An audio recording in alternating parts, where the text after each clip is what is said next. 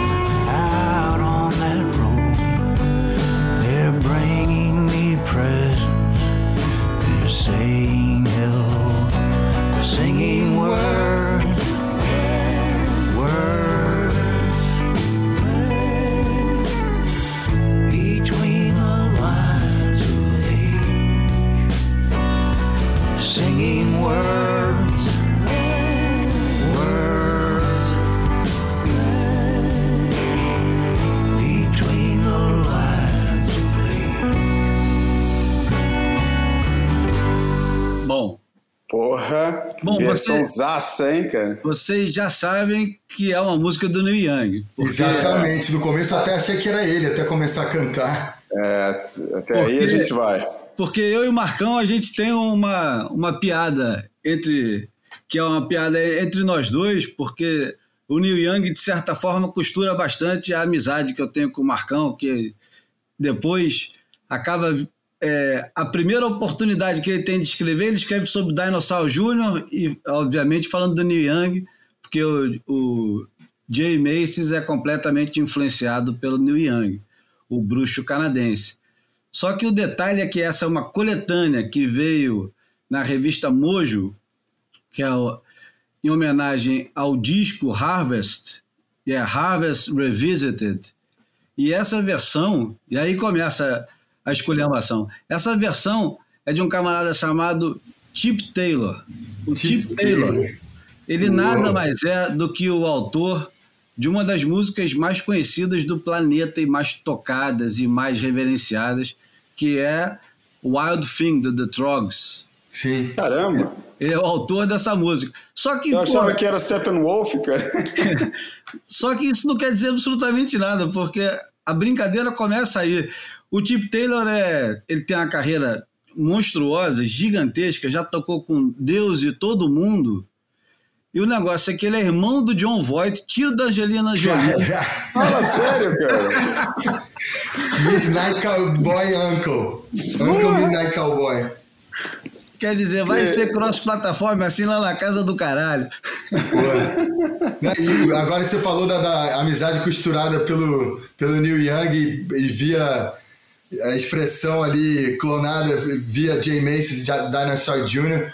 Os caras estão na ativa ainda, né? O último disco é bem bacaninho. É impressionante como, como o, cara continua fazendo música de qualidade, mesmo que seja mais do mesmo. É fogo. O, aliás, os dois, né? O Jay Macy's e o Neil Young. E o Neil O Young, próprio, que outro dia eu, eu fiz uma. Eu perdi um tempinho fazendo uma, uma coisa que era pegar o, um, um mecanismo como o Spotify e vir lá de baixo ver o que estava disponível entre cross, é, Crazy Horse e não precisa nem botar Buffalo Springfield, não. Só a carreira dele e Crazy Horse eram 49 álbuns ali disponíveis, entre algumas. Mas você não tá. Ô, Marcão, você não faz parte do. Você não tá inscrito no New Young Archives? Tô, tô. Eu, uso, eu tenho um aplicativo no meu telefone com muito Ah, eu orgulho. também. Vale a pena, cara. Vale a pena pra caceta. É cara. do caramba, até porque é uma história toda nova ali, né? É o- É, é, cara, ele não, quer é, fazer é- uma, um é Spotify melhor independente ali, uma plataforma para mais gente. Eu acho que é a melhor plataforma digital de um músico que eu conheço, não tem nada igual, cara. É, por acaso, é a única que eu tenho no telefone.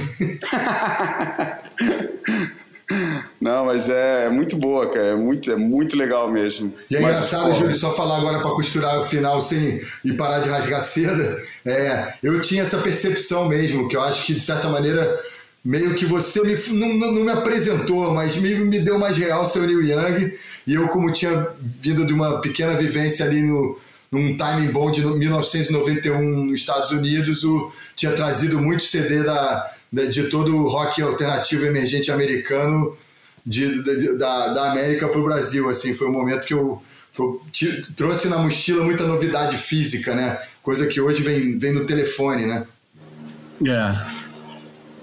Bom, é, explica primeiro que diabos é esse aplicativo do Neil Young, que vale a pena explicar, porque a galera aqui tá meio boiando. É, não, ele é, já há um tempo, acho que há quatro anos, ele vem tentando criar o próprio ecossistema dele. E é um. É tipo um Spotify particular que você tem arquivos dele pagos e coisas que você consegue ouvir ali livre e, e é uma coisa que ele bota maior é, é, esforço para desenvolver com uma, com uma qualidade bacaníssima. A, a recuperação de áudio que ele faz, o, tem toda uma um É, orçamento e uma militância para recuperar os antigos dele e deixar coisas exclusivas também. Tem uns detalhes que são importantes. É, um é que ele sempre foi um cara muito preocupado em ter, ser dono dos arquivos todos é, dele em boa qualidade. Então, ele tem arquivos de shows desde do final dos anos 60 até sei lá quando, e são em excelente qualidade. E a preocupação dele maior de todas era que a qualidade do streaming fosse muito superior ao resto que tem por aí. Tem vários formatos de áudio, tem vários formatos de áudio, e ele tem um formato de áudio exclusivo dele, que não é nem é, MP3, nem FLAC. Ele, ele tem um tipo de recuperação que ele desenvolveu Irado. que, que é só para quem paga, para ter essa qualidade excepcional. É um arquivo muito maior do que esse que a gente está acostumado a, a tocar. É uma E formatação exclu- exclusiva dele, né? Que não é. É uma masterização. Outro psicopata também de guardar coisas, não só dele, como também dos outros, é o Carlos Santana. O Santana, ele, ele tem gravado shows do Marvin Gaye, do John McLaughlin, de, de muita gente. Ele está lá, ele tem um, um acervo incrível. Tem até um- uma coletânea dele. Você conhece, João, uma coletânea dele que, que tem uma música de cada artista diferente que ele, que ele gravou, que ele, tem, que ele é dono do áudio? Ah, não sei, o, o disco coletânea dele, assim, de covers que eu tenho é um que chama Guitar, que é só covers de Jimi Hendrix, os heróis das guitarras todos, mas não tem, assim, nada presente de que seja da, da- da- do arquivo da coleção particular dele. Me pareceu mais uma homenagem que ele faz a vários guitarristas tocando temas dos caras, mas... Não, esses são os próprios caras tocando as músicas mesmo. Ah, não, sei não. Nunca vi. É interessante. Nem sabia dessa história que você estava contando, para mim é novidade. Enfim, novidade também foi o Challenger Series da Ericeira, em Ribeira de Ilhas. Vamos falar um pouquinho sobre isso? A Vamos? gente, a gente atropela esse assunto e passa para os assuntos mais fúteis, né? Esse é um assunto mais Exato. objetivo e mais, mais fresco, né? Exatamente. Caliente. Sem frescura. É... Ô Marcão, aliás, Marcão não, Bruno que está calado. Ô Bruno, a gente está vivendo agora um, um Brazilian Storm com tempero de abacaxi, é isso? É, eu tô calado que eu tô curtindo aqui vocês juntos. Estou me sentindo representado também. E aí tô. tô A gente está vivendo um, um Hawaiian Storm com, com tempero de pimenta malagueta ou um Brazilian Storm com tempero de abacaxi? É, eu acho que nesse capítulo Ericeira, eu acho que estamos vivendo um Hawaiian Storm com tempero de, de pimenta malagueta, né? E É mais acho- isso mesmo, porque é uma, que- é uma filha de paulistas que nasceu no Hawaii, né? Não é uma, uma transplantada que Não, adotou o não, Hawaii. É uma menina que já, pernambucano, já é né? mais abacaxi do que, do que caju. É, mas tem sangue pernambucano, mas acho que qualquer narrativa que, que valorize o, o, o surf polinésio, o surf havaiano, de uma maneira geral, eu, eu acho interessante, né? E, mas fica um pouco aquela, pelo menos no, no, no- no confronto masculino, fica um pouco a volta dos que não foram, né? Que eu acho que o Ezequiel Ló, quando a gente tira do pote a- a- as estrelas da elite, eu acho que sobram esse- eh, esses tipos de surfistas como ele, né? E o que é- Young também, mas na real o cara do campeonato foi o, um dos meus surfistas favoritos já nos últimos cinco anos, e Mike Alani DeVoe. Pegou pra caramba, cara. Vou te É, é legal ouvir você falar isso, porque é, pô, os clipes do moleque, né? É, é realmente, ele é um cara que tem um, uma polidez, um estilo que eu acho que meio fora da curva, né? É, hoje em dia todo mundo é tão pragmático, tá tão né, focado em, em, em repertório, em performance, e você vê pouca gente preocupada com onde coloca o braço, onde coloca a perna. E o mais louco que não é nem preocupação, na real, a realidade é puro, é, é inato puro. E eu vou falar uma coisa: o Imai Kalani, eu lembro de ver esse camarada uma vez surfando em Haleiva antes do campeonato começar e falei: caramba, que surf ajeitadinho desse cara. Quem é esse cara? Aí fui procurar o nome dele depois na lista de baterias e nem a caralho eu conseguia falar o nome daquele maluco, porque, porra, era muita, muito K com A e I. Então, nem, nem arrisquei falar. Era bom que aquele cara tivesse algum apelido, igual tem um, um camarada, um, um desses havaianos que também surfa bonitinho pra caramba, que chama Skywalker. Eu não sei como é, que é o nome dele. Mas é- era mais fácil Imai Kalani É, chamar mas a galera chama ele de Imai mesmo. Imai. É. É. Mas o O surf. moleque é, ele é super é, monoco- é, monossilábico, quietão, tímido, pouca emoção. É. É, todo, tudo que ele fala é, é através da pisada dele mesmo, do desenho dele. E é mais um desses camaradas assim que de vez em quando surgem no Havaí. O Havaí tem essa, essa tradição de de vez em quando produzir um, um cara que parece que vai ser extraordinário e no final das contas não dá em muita coisa. O exemplo mais próximo disso recente é o Dusty Payne, que aliás é um eterno. Ele fica naquela eterno retorno, né? Tá sempre voltando. Agora ele volta, machucou. Não, mas agora ele vai voltar. Não, é o novo Andy Iron, espera aí. E o volta e meia aparece um cara desse, né? Tem sempre um, um, um havaiano extremamente talentoso aparecendo. O esse Fred cara- P, Júlio, é, ele teve um, eu me lembro de um hype uma época que ele tava ali, eu acho que quick, e ficou se falando muito que ele iria pra Nike, que ele seria o novo Kelly. Até o, o próprio Patak teve um, um momento de hypezinho nesse como o Daniel Guy. É, o- me veio à cabeça aqui o, que o coitado do Dusty, a gente tem que dar uma aliviada na crítica a ele, que a última contusão dele foi, foi porra, é, quebrou a mandíbula, é, fundamento de crânio, o cara deu com a cara no riff, então é, dessa vez ele atrasou mais o retorno, mas agora já está mais maduro, realmente não, não deve produzir mais nada de tão relevante. Eu me lembro de uma bateria do Dusty Payne com o Mick Fanny num backdoor considerado pequeno, né? Mas os dois, porra, cara, fazendo uma verdadeira batalha de tubos para direita. E o Mick Fanning foi bastante empurrado porque estava na disputa pelo título naquele ano. E achei que o Dusty Payne ganhou aquela bateria.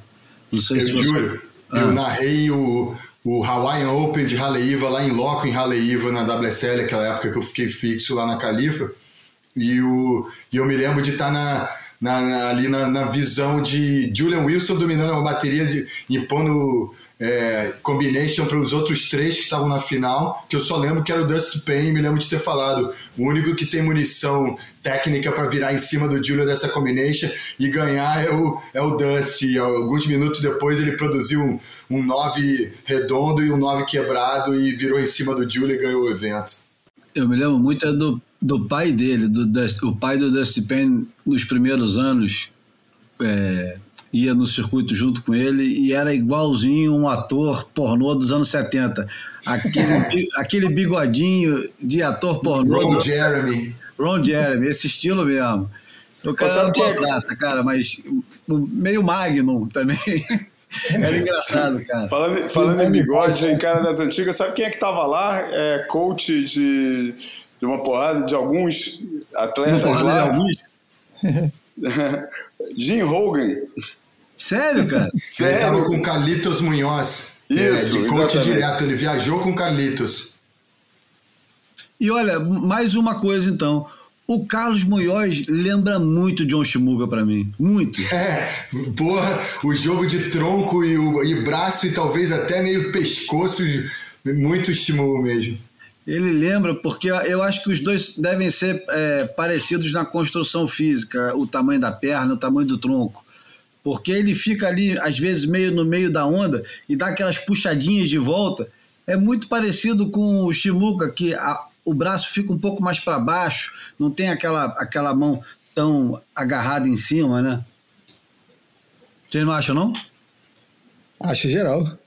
Acho que tem muito do estímulo. Mas ele deu uma melhoradinha no, no- no- ali no Rail Game, ele era mais superficial, ele surfou até bem umas baterias. Ah, eu gosto pra caramba dele, cara. Desde a época que ele começou a ganhar os wildcards de vez em quando, acho que era em Trestos. Não, e ele pessoalmente é um cara gente fina pra caramba. Eu gosto dele como pessoa também, moleque é super gente fina. Eu não sei como é que é o surf dele em pipe, em onda bem maior, mas é, até uns dois metros ele é, ele é um surfista, é um bom surfista. É, na, em Ribeiro ele surfou bem, cara. É, isso foi bem mesmo. E os caras aproveitaram a gastronomia daqui, viu? Eu, eu que moro no centrinho da vila aqui, teve até um momentinho que eu tava passeando com a família depois do rango e encontrei o Carlitos e o, e o Jimmy Rogan numa mesa, o Seabass, o Net Young e o, o Ken Richard outra mesa e o, os havaianos adotaram a, o sushi que, que me dá lá o patrão e a pizzaria que eu indiquei, iam todo dia, os caras... Todo- é, virou Portugal, acho que tá virando meio para essa turma toda a segunda casa. Todo mundo falando que se eu mudasse, eu mudaria para aí ou para. É, mas falar que eles já fi- ficaram, viraram adeptos da gastronomia local e ficaram no sushi e na pizza é sacanagem. Não, não, desculpe, João. Mas é, eu, eu encontrei até o Ian Crane comendo, comendo o, bom, o bom pescado e, e os crustáceos portugueses. É, a parada é para todos os gostos, qualquer comida que sai daqui é boa. Não, tá certo. Mas também antigamente era muito monótono. Era bom, mas, porra, era sempre marisqueira, marisqueira, marisqueira, peixe, peixe, peixe. É bom que hoje em dia Ericeira tem oferta pra tudo que é gosto, até de vegan, até carnívoro, tem, tem, tem Boa. pra todos os gostos. Todos os picos, pelo menos, tem uma opção vegana também, tem realmente esse respeito. Eu lembro, eu lembro da época nos anos 90, quando a, a rapaziada ia pra aí e os, alguns amigos ficavam desesperados, cara, falando, porra, cara, não tem pizza, pô, tem que ir no McDonald's, porra, eu não sei Graças comer aqui, não sei o que pedir. Os caras ficavam desesperados. Os americanos, então, entravam em parafuso, cara. Ah, é, deixa eu então É só verdade. acompanhar essa trivia escrota, não tem nada a ver com a gente, mas é que na Islândia não tem mais McDonald's e, e tem lá um museu que o, o último lanche do McDonald's está lá imortalizado e parece que até hoje não apodreceu, né? Tamanha quantidade de químico que deve ter aquela porra. Pô, tem que fazer um NFT do, do, do- do último hambúrguer. Bom, olha só, vamos lá. Vamos botar um pouquinho de ordem na casa para a gente falar do, do campeonato da Ericeira. Como é que é o nome do campeonato, João? Você que trabalhou. Aliás, você e o Marcão trabalharam? Mel Fala aí o Visla nome do Pro. campeonato. Mel Visla Pro. Mel Visla Pro. É, Quais foram os destaques seus, João? Você que ficou enfornado assistindo o campeonato dia e noite, Uhum. exceto por um dia. Qual é o teu destaque do campeonato? Homens e mulheres. Ou qualquer Ah, outra coisa também que não seja de desempenho. Olha, destaque para mim foi do, dos homens, foi o Imai Kalani, The Vault. Eu achei que pô, realmente pega muito, não estava no meu radar, confesso que não estava no meu radar. Fiquei impressionado com, com ele, com a facilidade como ele bota, tira manobra é, é, moderninha, mas faz o surf de, de base também muito bem. É, foi aquele surfista que eu fiquei assim muito bem impressionado com ele. É, gostei de ver, pô. é, é, gostei de ver o, o, o, o Alejo ser o melhor brasileiro. Achei legal que nas duas etapas do Challenge foram dois improváveis os melhores brasileiros nessa quebra da rotina que é as vitórias brasileiras que rolam no World Tour. O Challenger não tem seguido essa, essa, essa lógica, ainda não, não tivemos nenhum brasileiro nas semifinais dos dois Challengers que rolaram até agora. Os dois pararam nas quartas de final, se não se não estou enganado, acho que, o, acho que o Lucas parou nas quartas. Sim.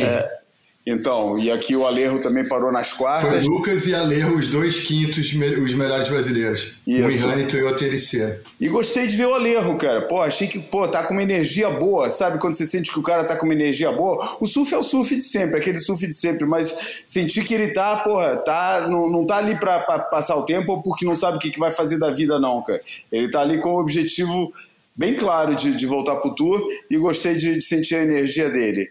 É, o Ziklau, Pô, o Ziklau pra mim é um surfista de World Tour que caiu fora, tá voltando agora.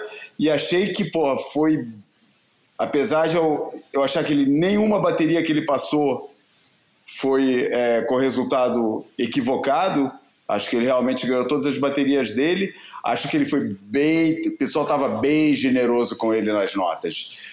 Eu até, eu até, até botei é, no ar, né, especulei se a WSL não estava querendo legitimar o wildcard do Ultimate Surfer, né, na, do reality show, é, através de vitórias esportivas reais, entendeu? Para falar, tá vendo? O nosso, nosso campeão do, do reality show é, é, é casca grossa mesmo, o cara pega mesmo e tal. Não sei se é um pouco uma tentativa de legitimação, não, acho que isso funcione assim, mas que, que os juízes estavam generosos com as notas por, por Ezequiel, por, por Zeke, estava. É, mas, então, o Net Young, o Net Young já sabia que ele ia fazer o que ele fez, cara. É, a- é a única coisa que ele tem no surf dele, é aquele coice de backside, que vamos combinar, um dos melhores do tour, mas é aquilo mesmo, cara. É, eu acho que ele já teve chance de mostrar que era surfista de World Tour e eu acho que ele fica muito limitado nesse de repertório para poder ambicionar ser um cara fazer carreira no, no, no World Tour. Mas ne, point break de direita, realmente, ele é sempre favorito. É, de resto, Deixa eu ver, do contingente australiano, cara, pô, nem Jackson Baker, nem Dylan Moffat, nem Jordan Lawler me entusiasma muito, cara. Acho que.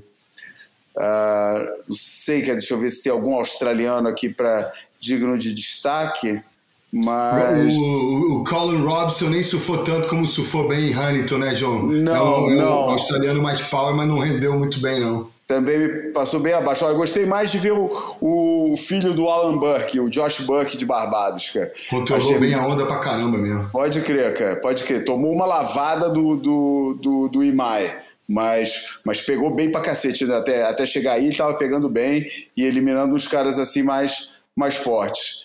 E falando só, é, mais uma vez, não só surpreendente é, a chegada do, do Alerro nas quartas, como, porra, atrás dele, tudo bem, Samuel Pupo, é, era, é, é, é- Samuel Pupo é, era esperado, né? Tá, tá se esperando, né? O cara tá iminente na, na- na chegada do World Tour. É, há dois anos atrás ele não entrou por uma unha negra e, e eu acho que é, é, é uma questão de quando, né? Não é, não é de si, mas cedo ou mais tarde ele vai entrar. Achei engraçado achei, ver Thiago Camarão, cara, chegar nas oitavas de final, né? Junto com, junto com as novidades, Samuel Pupo e, e, e João Chianca, né? É, é. João Chianca eu tava esperando. João Chianca é que eu tava esperando um pouquinho mais. Achei que ele ia chegar mais longe, cara. Mas foi uma bateria apertada contra o Jordan Lawler. Uma bateria difícil, tava difícil de competir, cara. É, o mar, porra, apesar de ter muita oportunidade, tava bem complicado, cara. Ah, parecendo que não, a sessão de inside às vezes, que a sessão de inside de Ribeiradilhas foi vítima de um há muitos anos, já uns 20, 15, 20 anos, construíram um emissor submarino, né, para para jogar água que é, que é tratada na, na, na estação de tratamento de água residual, é, que fica ali nas traseiras de Ribeiradilhas. Só que os caras é aquela história, né, cara? A obra orçamentada e tal, aquelas coisas que todo mundo conhece tão bem, né, cara? Nesse, nessa nossa, nesse nosso mundo luso-brasileiro, né, cara? Ah, era, no projeto, o emissor submarino tinha, ia jogar os dejetos a um quilômetro no, no, no outside e acabou jogando ali na, na, na, na- bem em cima do inside da, da, da, da onda. É, isso de vez em quando cria problemas de, de, de poluição, porque a água realmente sai tratadinha lá da, da, da estação, mas às vezes, por exemplo, o que, que acontece? É, agora desviando um pouco o tema só para o tema ambiental, né? A Ericeira é uma, é uma cidade que teve uma explosão demográfica gigante, cara, gigante. É, qualquer um, né, que, que, por exemplo, vindo do Brasil, é, que conheceu a Ericeira nos anos 90, é, de- depois chega hoje em dia na Ericeira e fica chocado com a quantidade de construção. Muita dessa construção é sazonal, ou seja, são casas de verão e casas que as pessoas também investiram para poder fazer Airbnb, para poder é, alugar no verão para estrangeiros. Além disso, todo todo o, o- é, a estrutura para receber turista, de, desde o do, do- do quarto alugado até o parque de campismo, até os hotéis, até os milhentos é, é, surf camps ou surf lodges ou, ou lugarzinho metidinha besta e hipster pra caramba que tem lá aos pontapés, que atrai, porra, milhares de, de, de, de turistas, principalmente do norte da Europa, todos os anos. Chega no, no verão e o sistema de tratamento das águas não comporta, cara. O sistema simplesmente não comporta e começa a ter descargas de água não tratada e às vezes é, tem um problema. Mas nem é esse o principal problema, apesar de incomodar, principalmente no centro de uma reserva de surf mundial. Né? É um dos grandes desafios que a reserva tem para tratar agora, é, é essa questão. Mas porque afetou claramente o inside da onda. O inside da onda hoje em dia é mais balançado, é mais tem o backwash começa a funcionar muito mais cedo do que funcionava antes. Enfim, torna bem complicado aquele aquele backside, aquele aquele inside da onda e, e acaba sendo determinante, né? Porque se um cara pega uma onda que o outside é bom e emenda bem com o inside, é, e o outro pega uma onda que o outside é bom, mas depois chega no inside fica toda balançada, difícil de andar, difícil de progredir, difícil de manobrar é, automaticamente o potencial de ponto vai ser mais, bem mais baixo. Isso para falar que pô, teve várias baterias apertadas nesse, nesse campeonato e, e, e, e às vezes, quer dizer, não dá para atribuir a nada objetivo. Ah, o cara, tava, o cara errou, o cara falhou, o cara. Pô, aconteceu. Tem dois caras dentro d'água, um tem que ganhar, outro tem que perder. E na lógica acabou dando. Eu acho que foi mais o caso do João com, com o Jordan Lawler. É, o resultado, score final 15,90 para a 16,57, cara, porra, foi nada, né? Técnico, é. próximo. Ô Marcão, explica como é que. o que, que aconteceu e por que, que foi tomada a decisão de da bateria recomeçar, a bateria do, do João Chianca com o Lower. É, porque na realidade eu acho que nesse caso eu acho que deixaram até eles é, participarem da decisão. É, segundo me passaram, a regra cabia zerar ela e ressurfar e tinha que ser só consultado as duas partes, os dois acordaram e nessa meio que o João se deu até mal, né? Porque ele estava evoluindo bem, mas tecnicamente acho que ele ficou um pouco aquém, ele não estava ali com sweet spot da prancha muito não, um pouco contato com a, com a, borda, com a borda e a superfície da onda, assim, num quadro comparativo com o Mike Alane DeVoe, o hype que o João vive e o, e o surf que o Mike Alane DeVoe ficou, teve um spread ali, teve uma distância. Foi sempre sólido, o moleque é power em qualquer encaixe dele, fazendo até uma manobra de transição, ele é power, mas faltou um, uma sintonia, talvez uma transição de Ricardo Martins para Channel Island, Channel Island e principalmente o que o João também falou, competiu no Mar Trick pra caramba. Mais uma vez, Portugal se, se, se assemelha na comparação com Hawaii. O, o, o Toilet Bowl do Inside de Haleiva é bem comparável com o Alibaba da, da Ericeira em dificuldade de negociar com, com esses dois insides. Agora, é porque falando... tem, tem, aquela correnteza do mesmo jeito também, né? As duas acabam numa correnteza, né? Sim, exatamente. Tem, tem o fato técnico que elas duas são tricky para encaixar os combos ou, ou algum blow-tail, alguma coisa, o snap, o layback, e as duas são, são tricks pra caramba de fôlego, de endurance. E agora, só falando organizadamente de destaque, não tem como, o próprio 10 já diz tudo. O Imai foi o surfista do, do campeonato, irado ver o o flow mesmo, a energia do Alejo. Caio Belli surfou alguns rounds super bem, passou umas baterias fortes. É, Gessé tá com surf super refinado. Dos australianos, acho que o, o Jackson Baker tem um algo mais que não explode. Parece aquela banda maneira, mas que não, não faz aquela virada de bateria, ou cria aquele riff que você está esperando, que fica. É, tem uma banda que eu curto americana, que acho que foi até o Bob que me apresentou, que é American Football Club, se eu não me engano, e ela é um pouco isso, ela toda hora parece que vai virar uma parada, mas ela fica ali só num, numa coisa meio, meio é, monocromática, é, estática, assim, de, em termos de ritmo. E o Jackson é um pouco isso, surfa com maior veloz, com maior velocidade, faz as transições bem, dá uns snap powers, mas parece que não, está se esforçando para fazer aquilo tudo.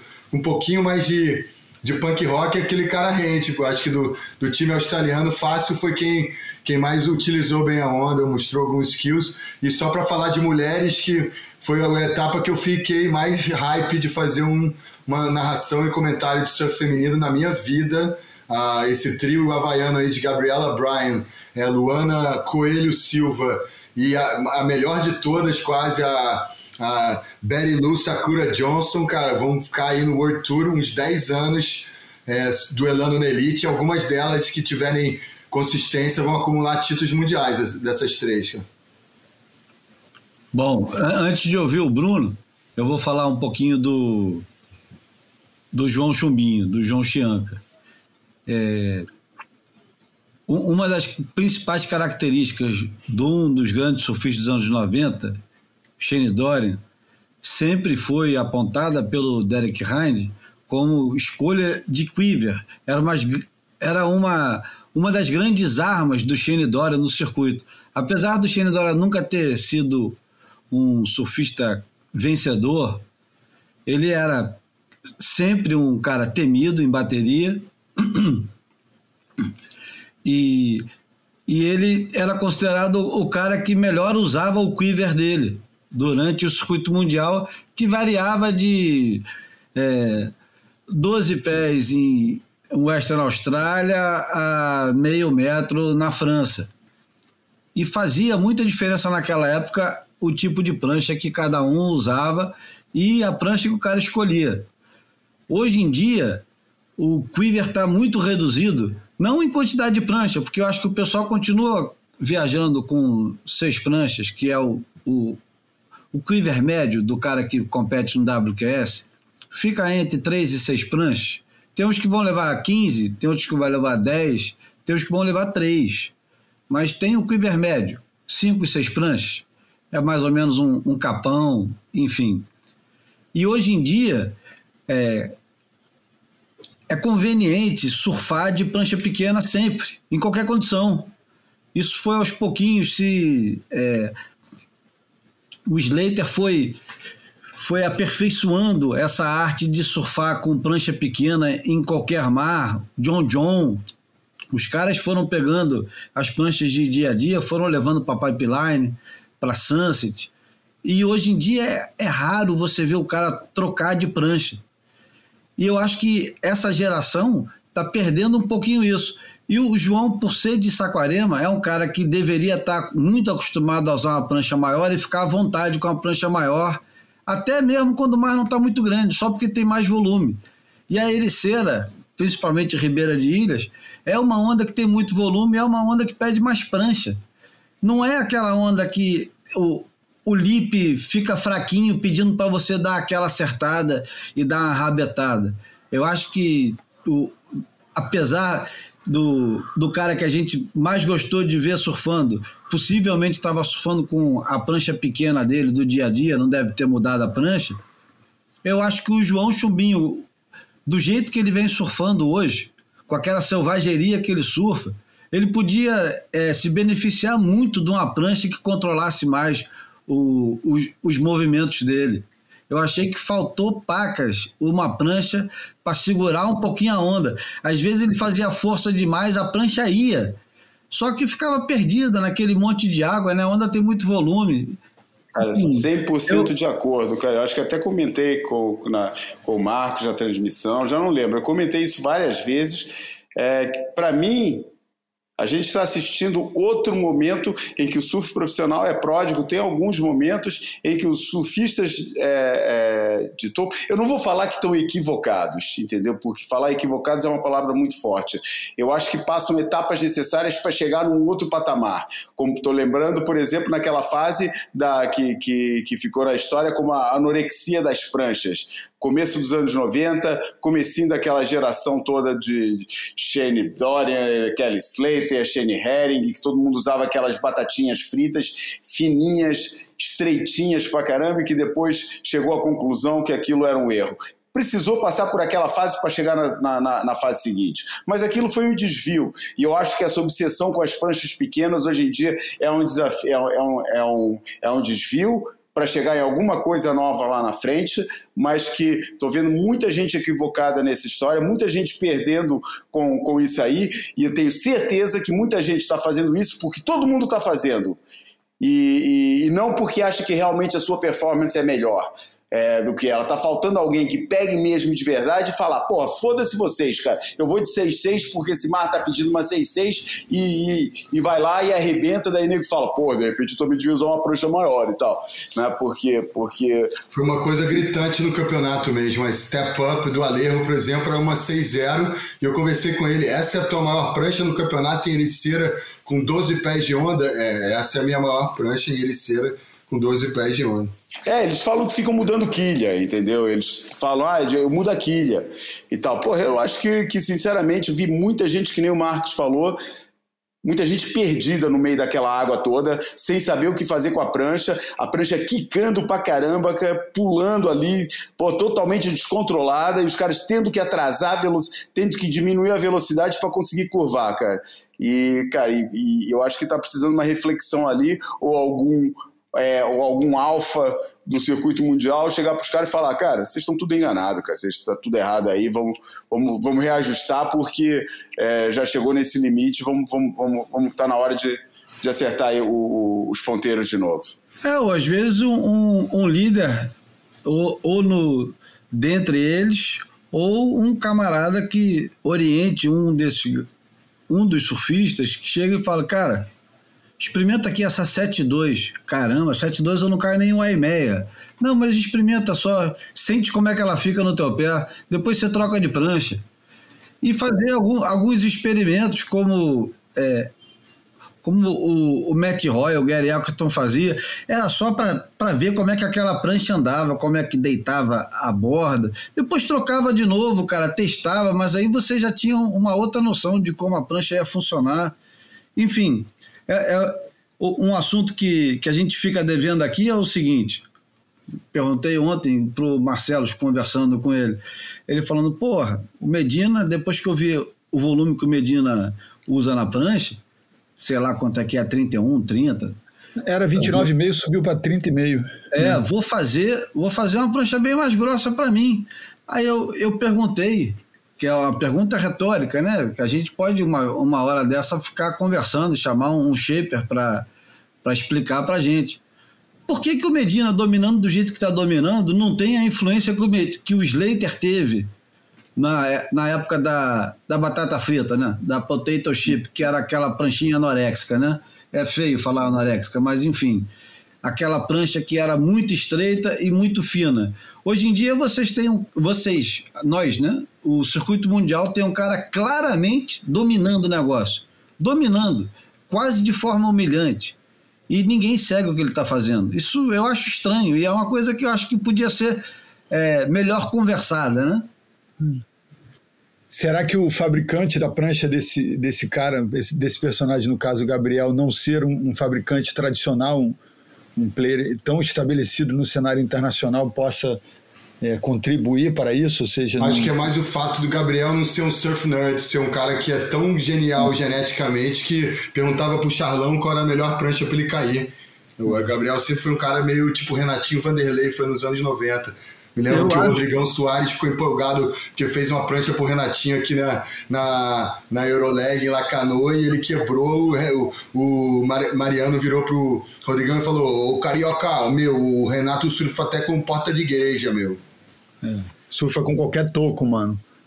É, mas será, será que a, a percepção do, de todo mundo é que qualquer prancha que der na mão do Gabriel ele vai surfar desse jeito? O cara não tem mérito nenhum? Não é possível, né, cara? É, não, e que engraçado que quando as pessoas se dão conta disso, as pessoas ainda ficam é, é, estranham é, o, né, essa percepção. Falam, olha só como, olha a prancha que o cara usa, em vez de, de entender que aquilo pode contribuir para ele também. Fala, olha só, o cara ainda faz tudo isso com essa prancha que parece um toco. Ou seja, não, Não, só agora, deixa eu até é, me, ela ainda me- me consertar aqui. Eu tava falando a referência do Renatinho Vanderlei pelo pau e pela capacidade de surfar com um toco e não in- indicando que o Cabianca faz toco, cara. É um bom design. A questão é que o, o Gabriel, que não é um surf nerd, o cara que me, fissurado em medida, sabe o que tá usando, pede isso, pede aquilo, é específico. Ele é um Eu tô, cara. eu, tô, eu tô com o Marcão nessa, cara. Eu acho É, que. talvez ele não exponha discurso- nas suas redes sociais as suas escolhas. Não, né, não é nem que ele tá- expõe, Bruno. Ele não É, tem. né, não é porque ele não expõe. Ele não tem essa preocupação. Ele é, ele é um moleque que, surfista que não ouve é, classic rock, folk e, e surf music, punk rock. Ele ouve o rap dele, um pagode, não sei o que. Ele, é um- ele tem um lifestyle meio, meio swag de jogador de futebol. O surf, é, surfboards não passa muito ali no, no interesse dele. Mas isso não tem nada a ver com a escolha das pranchas dele, o que ele ouve, o que ele deixa de ouvir, o que ele veste.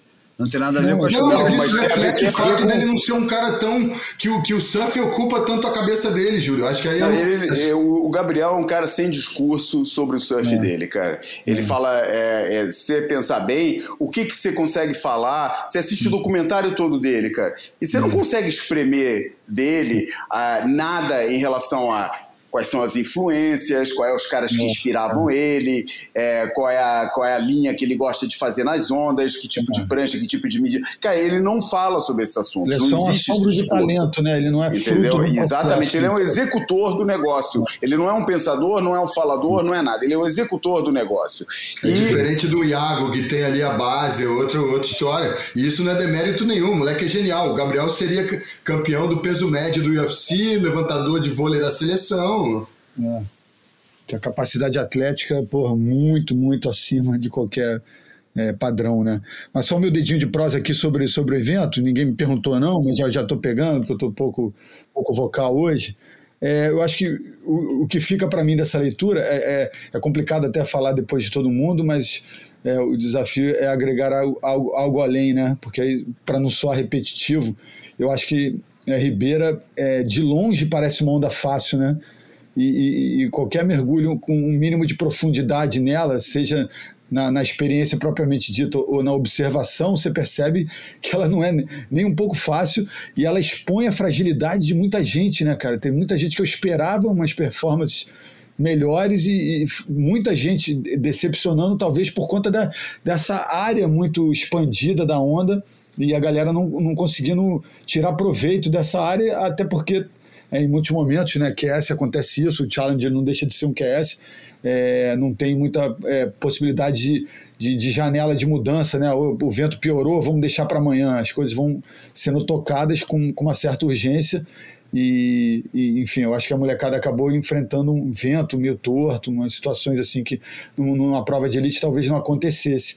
Mas aí não, não tem como não chover no molhado. O, o Imai Kalani, porra, já tem um tempinho, algumas temporadas que eu observo o surf do, do garoto. Tomara que consiga chegar em algum lugar, porque é muito vistoso, não só é, do ponto de vista da, da polidez, mas eu acho que também vai em pontos da onda especiais, é muito vertical, é, é acrobático, tem um repertório variado, então é, mesmo o Ezequiel vencendo, acho que para mim o cara que eu mais curti ver no, no campeonato foi, foi o Mike Alani e, e, e- e a Luana também faz, faz jus à, à vitória, embora Gabriela esteja mostrando uma, uma consistência aí, né? fez as duas finais dos Primes, acaba né, no- no- na regularidade liderando o ranking, então eu, eu acho que é, é por aí, só queria... E a Betty Lou Sakura A Johnson, Lou, eu tava cara. fazendo a bateria dela, que ela fez, descartou um 9 e somou os dois 9 quebrados. Tava fazendo a bateria dela como a gente faz às vezes. O João recebe um convidado, eu recebi outro e tal.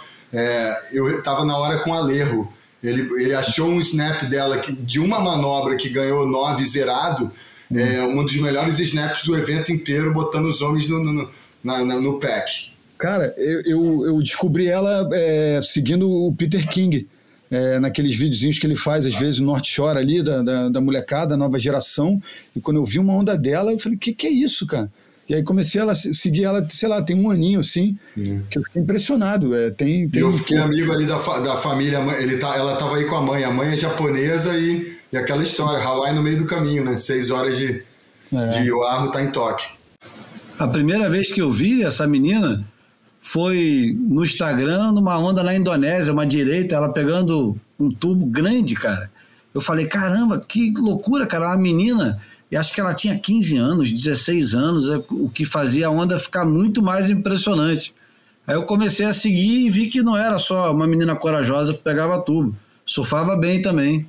Eu não tinha visto ela ainda competindo.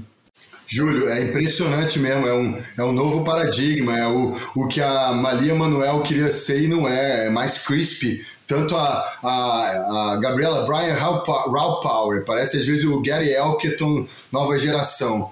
A, já a Sakura e a Luana refinam mesmo, é carving em ângulos mais chutando o tail, tipo lip slide, que, a, que as mais velhas do, do World Tour de Elite não dão, cara. É outra, outro game e é nível assim para entrar pro game é, de- fazendo scalpo. Encerramos a EDC ou ainda temos mais para falar?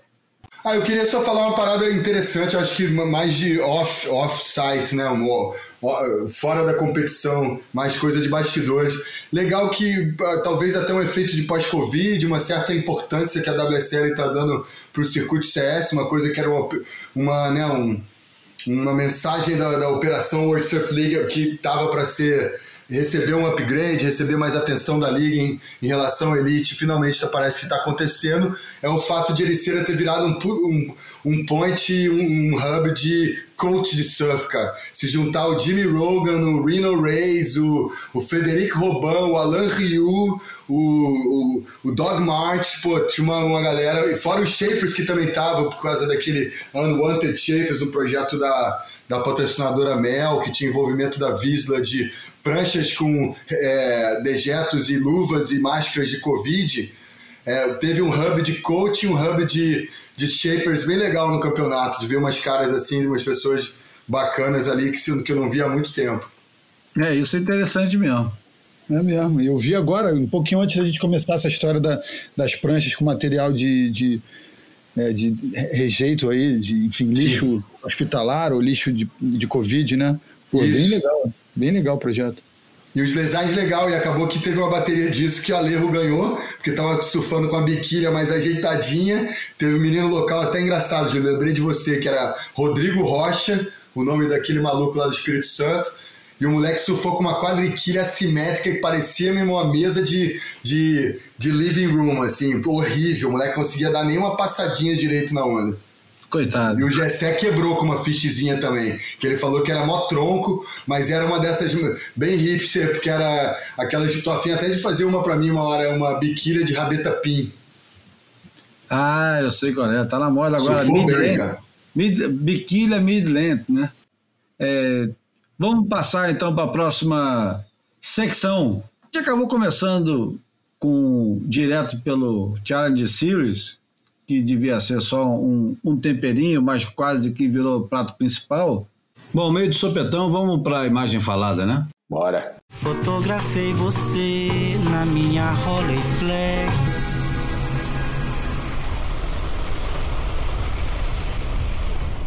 Bom, a imagem falada de hoje é o havaiano Joey Cabell numa, numa- não, não chega a ser numa torada, mas é em pose de toureiro no Peru em 1968, num campeonato que ele foi e ganhou. Aliás, 1968 foi um ano bom para o Joey Cabell. O Joey Cabell, para quem é, não sabe ou não lembra, ele é um camarada que tem é, a fama dele, que, que precede sempre o, o nome dele quando falamos da história do surf, é de surfista muito rápido. E além disso, outra particularidade é que ele, ele ficou famoso por ser um cara que é, advogou muito em torno de uma prancha com muita curva, muito grossa e com bastante edge, numa época que o pessoal estava na transição de, de pranchão para para o, o, o shortboard, né? Para as pranchas um pouco menores, aquela aquele intervalo entre o final dos anos 60 e início dos anos 70. E o Joey Cabell tinha uma prancha que ficou famosa, entrou para a história, que era White Ghost, que diziam que tinha cinco de espessura, mas que na verdade diz ele que tinha apenas quatro, que já é um absurdo, né? É uma mão cheia, assim, uma mão aberta bem cheia.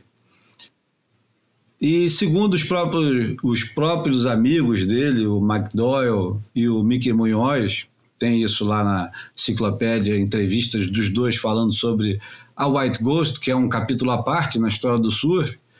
A prancha tinha, tinha muita curva, era muito grossa, e o Joey Cabell, o único interesse que ele tinha era de ir muito rápido e muito para frente. Ele não era um cara de, de manobra, como por exemplo era o Mike Doyle, e nem gostava de ficar andando na prancha. Inclusive, ficou famoso, ficou famoso. É uma das particularidades do surf dele é que ele não cruzava as pernas para andar na prancha. Ele corria. Isso é, era uma coisa meio. Era sem elegância, né? Porque cruzar as pernas ao andar na prancha era considerado elegante. Ele não fazia isso. Ele só dava uma corridinha mesmo para frente e para trás e pronto. Sabia disso, João? Sabia não. Sabia não. Não interessa a ninguém também esse tipo de coisa, né? É, uma, é um fé de ver da história. O que ele fez, e nem o modelo que ele fez, nem o, nem o surf que ele fazia teve qualquer consequência. Era por ser ele mesmo, que era um dos pioneiros também do North Shore, né? onde anos mais tarde ele abriu a cadeia de restaurante Chat House, que eu acho que já deve ter fechado.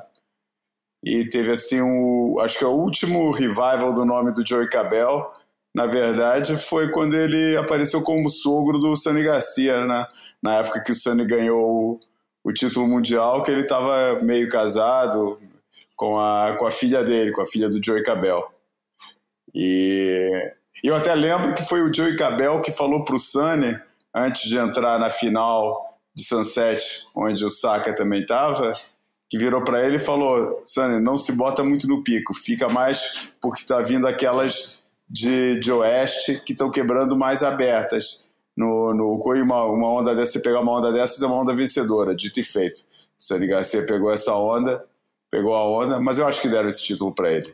Quem pegou mais na final foi o Saka mesmo. Uma particularidadezinha, aliás, a gente não descreveu a foto. A foto é o Joey Cabell em, em pose é, de... Eu não entendo por que, você falou que não é bem de tourada. Aquilo para mim é tão tourada quanto consegue ser, né?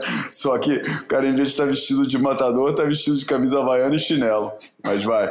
O, o, surf tem uma certa obsessão com, com touradas, né? E, e o surfista. Teve, ele... né? Teve, teve, mas eu acho que ainda tem aquele negócio de grace under pressure, né? Que... É, essa era, era, era a, a coisa, né? Que está diretamente ligado ao nosso tema do almanac, mas a gente chega lá. A gente chega lá. Mas é o, o Joey Cabell extremamente elegante e aparentando tranquilidade no meio de, um, de uma arena de torada, com o pessoal sentado na arquibancada observando ele, ele com uma camisa parece havaiana, mas pode ser peruana também, e o, o touro passando por ele, e ele numa posição que podia ser também uma, uma posição em cima de uma prancha de surf tranquilamente. O, o Joey Cabell, outra coisa que eu, eu acho que é super curiosa da história dele, e vamos aproveitar para contar aqui, é que naquele famoso campeonato de 1964, o primeiro campeonato mundial, o Joey Cabell ficou em terceiro, atrás do Midget, do McDowell, e, e ele não ganhou, segundo testemunhas, pela lei de fair play, que não existia até então, mas que. Que é, eles resolveram é, aplicar assim mesmo. É, que eles resolveram aplicar porque o, o surf estava começando a, a, a, se organizar naquela época. E o fair play nada mais era do que não sair entonando de todo mundo, coisa que o Joey Cabell fazia sem a menor vergonha. Enfim, a foto é do Léo Hetzel, que é um, fotógrafo que, que inclusive morou no Peru uma época. E, enfim, o Joey Cabell, em 1985, foi eleito pela revista Surfer um dos 25 surfistas que mudou a história do surf, mudou o surf. E, e pronto. Com isso a gente pode.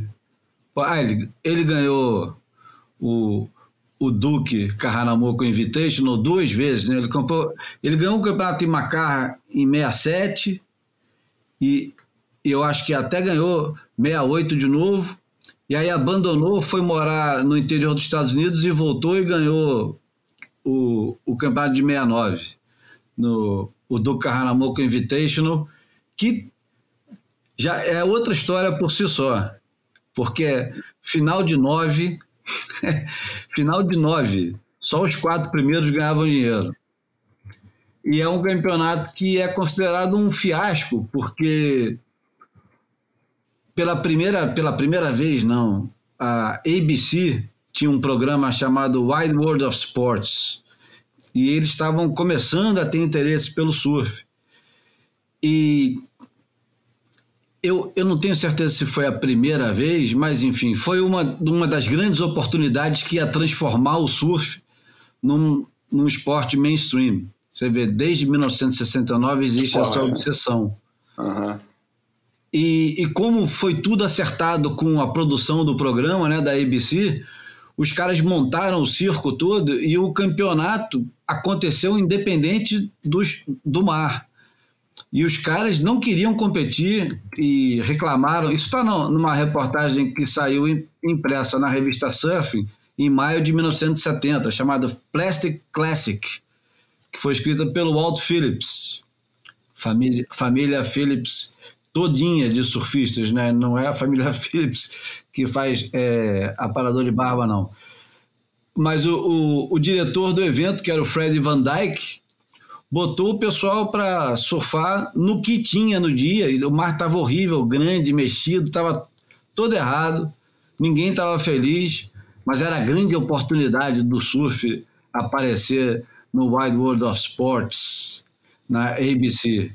E o, o Joey Cabell, no dia seguinte, ganhou o campeonato, escolhendo as melhores ondas, que na época era o, o principal critério. Aliás, o, o, o critério era escolher a onda e não cair, né? Porque Sunset, o cara que perdia a prancha, ele passava metade da bateria tentando buscar a prancha depois na areia. Pô, o surf, sério, o surf, será que o surf, assim, desviando só um pouco do assunto, será que o surf sofre de complexo de abandono, de falta de carinho, de falta de atenção, de carência afetiva, porque puta que pariu, pô, vai ficar querendo ter atenção do mundo inteiro como, como esse esporte, hein, cara? Querer procurar reconhecimento, validação, cara. Porra, a gente sabe que isso tudo tem um significado por trás, né, que é grana. Mas, porra, cara, é impressionante o que, que o pessoal, o que, que surfista, ao longo da história, está disposto a fazer, está disposto a abrir mão para ter um pouquinho dessa atenção, um pouquinho desse reconhecimento, cara. E eu encontro isso em várias gerações. É impressionante, sempre querendo agradar aos outros, sempre se esforçando para ser, sabe, para ser, é, para prestarem atenção, para respeitarem. Porra, cara. Skate não tem isso não, cara. Skate tá cagando pra essas merdas, cara. Pô, nego que quiser olhar, olhe e tal. Não tem que ficar fazendo concessão, não. Mas, enfim, é uma, é, uma, é uma outra conversa isso. O que eu acho legal dessa história é, também de falar, cara, é que o Joey Cabell ele deu uma entrevista é, sobre o tema, passado algum tempo, né? Naquela época, algum tempo era, era, era, era bastante tempo, né? Mas passou, deu, até deu uma, uma entrevista para o Matt Walsh mesmo, e que acho que essa entrevista está no Above the Roar, a coletânea de entrevistas que o Matt Walsh também tem, projeto paralelo da enciclopédia, é, e que ele fala que, que ele não estava não tava bêbado, o que era estranho, né? Quando surfista nessa época, se não estava na água, normalmente estava bêbado, que ele não estava bêbado, totalmente sóbrio é o que ele fala, e, e, ele conta que aquilo foi uma provocação, porque ele diz que os peruanos na época eram o povo mais acolhedor para os surfistas de fora e estavam sempre procurando formas de, de de distrair, de, de, de, entreter a galera, e que, mas que de vez em quando fazia umas para sacanear também. E essa foi uma de sacanagem, mas ele falou, ah, então é para ir, eu vou. Falou que vários entraram na arena, para vários outros surfistas entraram na arena, mas ficavam tipo segurando no rabo do, do touro, ficava ali nas imediações, mas ele não, ele pegou a capa e foi para lá. Ele falou que já tinha assistido muitas touradas em Tijuana e tal, e já sentia como é que era o negócio, que era quando o touro está estudando se vai atacar ou não, ele tem que ficar quieto, né? tem que ficar quieto escondido atrás da capa. E só deve mexer quando o touro já está no meio da corrida para atacar. Aí é a hora de, de começar a pensar: bom, qual é a estratégia? Para onde é que eu vou sair? E, e, ele conta que, que ele tentou fazer o melhor possível que ele fazia com aquilo que ele tinha observado. É Falando legal. é fácil, né? Falando é fácil. Falando é fácil. Falando eu, é fácil. eu fiz isso porque em Portugal tem uma coisa que chama garraiada, é, que é uma tourada para iniciantes, vamos falar assim, para não iniciados. E normalmente o que acontece nas festas das faculdades, tem uma fase do ano aqui em Portugal que chama Queima das Fitas. Tem a ver com umas tradições acadêmicas e tal. E são várias, todas as faculdades do país estão em festa durante essa semana. É, e uma das coisas, uma das festas se passava, na época que eu estava na faculdade, se passava na, na, na, Praça de Touros de Lisboa. Daí eles soltavam uns touros pequenos, assim, de, de, de chifre aparado. E. No máximo e, vai quebrar uma costela, não vai furar e, o, o, o Provavelmente. Não, sei que quando você tá lá na arena, na, na, na, arquibancada, né? E a arquibancada é separada do, do, do, da arena por um murinho de, de um metro de altura. Se você tá lá na arquibancada, bêbado, no meio dos teus amigos, e você olha aquele touro miniatura entrando, você olha para ele e fala: ah, eu vou encarar isso aí, cara. Foi exatamente o que eu fiz. eu vou encarar. E os caras são dos amarradores: olha, vai o brasileiro. Pô, pulei dentro da arena, né? Fiquei lá, porque o negócio não é capa, não é nada. Você fica assim provocando o touro para ele correr, né? E daí você, faz o, o, esquema que é os forcados, que é um, um, jeito de tourada que só existe em Portugal, que o, o, é um grupo de forcados que fica numa fila indiana e o primeiro que diz que chama que é o que faz as caras é o fica provocando o touro e quando o touro corre ele tem que dar uma gravata no touro, né? Fica começa a correr para trás para diminuir o impacto, daí dá uma gravata no touro e fica segurando até se aguentar enquanto os outros pulam em cima do touro para segurar o bicho. É, que eu acho uma, um, um, tipo de toreio legal, ou acharia um tipo de toreio legal se o touro, se o touro já não tivesse todo fodido a hora que chega a hora da, da, da, da dos forcados da pega, né, como chama, quando chega a hora da pega, o touro já tá todo fudido, já tomou não sei quantas varas em cima, ele tomou lança, já tá todo sangrando e tal. negócio horroroso, cara. Deus Mas na época eu não tava nem aí, cara. Eu tava, tava aí estudando os costumes locais. me é. divertindo com a coisa. Pô, pulei na arena, cara. A hora que o touro olhou para mim e pulou, eu dei um pique, cara que eu acho que eu fui parar cinco bancadas acima da que eu tava sentado, cara. Pô, touro pequeno é, é de longe, cara, de perto, o bicho correndo pra você, porra. Bom, Enfim, pra... mas foi, mas foi uma coisa, né? Foi um flirt que o surf teve bem acentuado nessa época. Vejo porque é, o surf dessa época a gente tem que pensar que era basicamente a cultura estava basicamente centrada na Califórnia, né? E, e, é, e, o lugar de destino da maioria dos californianos era México, né? E tinha lá aquela arena do, de, em Tijuana, que era a Praça Monumental de, de Tijuana, que eles chamavam o, a Arena sobre o Mar, Bull Ring by the Sea. E, pô, os caras iam para lá, era um divertimento comum e realmente tem essa analogia, né, da, da, da graça é, né, da graça sob pressão ou do manter o estilo acima de tudo, porque o que destaca, como a gente já vai ver a seguir, o que destaca o toreador acima de tudo é o estilo com que ele faz as coisas e, claro, contando para esse estilo, tem a ver com o quão perto que ele fica de ser atingido pelo, pelo chifre do bicho, né? Mas, se quiser, vamos iniciar o... Se acha que já deu, já deu, Essa... já deu. Eu, eu, eu vou pro Almanac. Só quero consertar a, a, informação que eu dei do Santana. O, ah. o Santana, ele lançou em 90 e alguma coisa um, um selo chamado Guts and Grace. E esse, essa, essa coletânea que eu estava mencionando chama Sacred Sources, Live Forever. Era é, gravações da, da coleção pessoal de concertos ao vivo do Santana.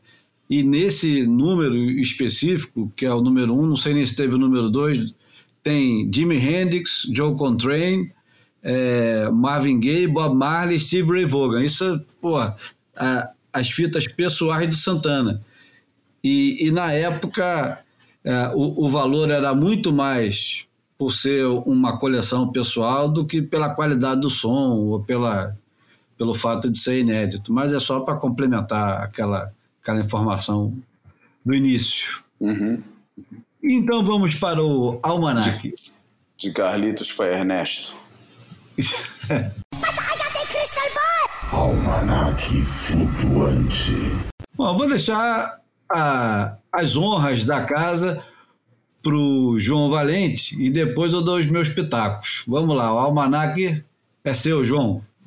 Então, beleza. O almanac foi consequência da fotografia, né? A gente estava até com, com eu, eu, tinha sugerido uma outra foto e Júlio me lembrou que, que a gente tinha já falado de, dessa foto do Joey Cabell e que ainda não tinha sido usada. A gente conversou tanto sobre essa foto que, é, que, que eu fiquei com a impressão de que a gente já tinha usado a foto do Joey Cabell, mas aí quando vi que não tinha, é, achei um ótimo tema, porque é um tema controverso, né? A, a, a Touradas hoje em dia, aos valores de hoje em dia, assumiu uma, uma principalmente na, na, na e eu me considero um cara anti-tourada, acho que é, um, que é um negócio que não faz sentido, mas não, não me imbuda aquele discurso é, virtuoso de, ah, tá, porra, eu compreendo de onde é que vem, compreendo o, o, o, todo o envolvimento cultural e principalmente compreendo a beleza da coisa.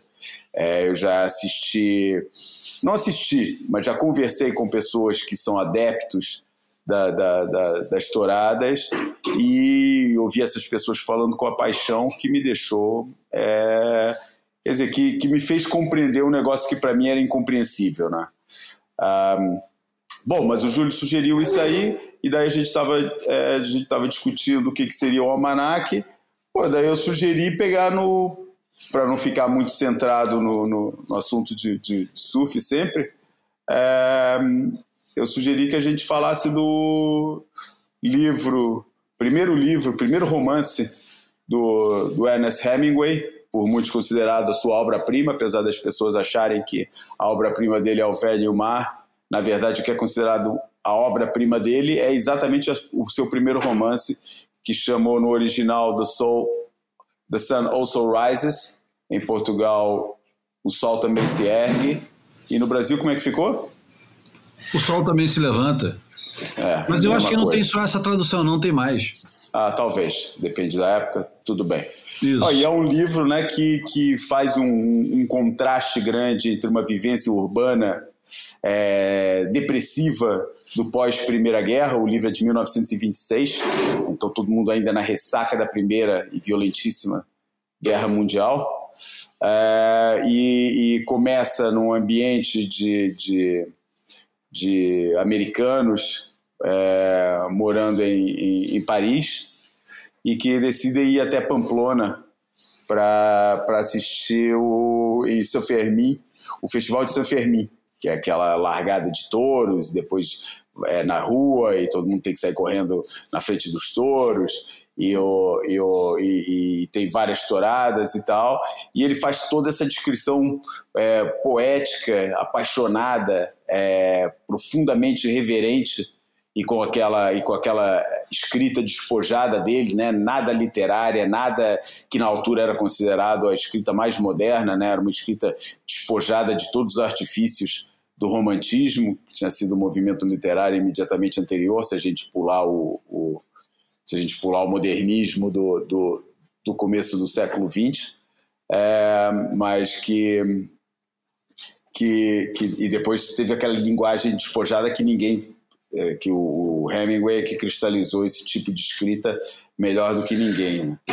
E, e, faz toda essa, toda essa coisa. E o personagem principal, ou um dos personagens principais, é, o, único toureiro da, da, da, história é o Romero, que era um cara que é, ali ele conseguia, ele conseguia dominar a arte, que agora eu não lembro o nome, mas é um nome, tem um nome qualquer que é assim considerada a forma mais é, digna, brilhante e, e, elegante de matar o touro, que é conseguir fazer com que o touro corra para dentro da, da, da, lâmina da espada do, do toureiro, em vez de ser o toureiro correndo atrás dele ou se desviando dele, espetando pelas costas. Não, ele consegue fazer de um jeito que o próprio touro acaba correndo para dentro da lança enquanto o toureiro se mantém é, estático e, e deixa a coisa acontecer, né?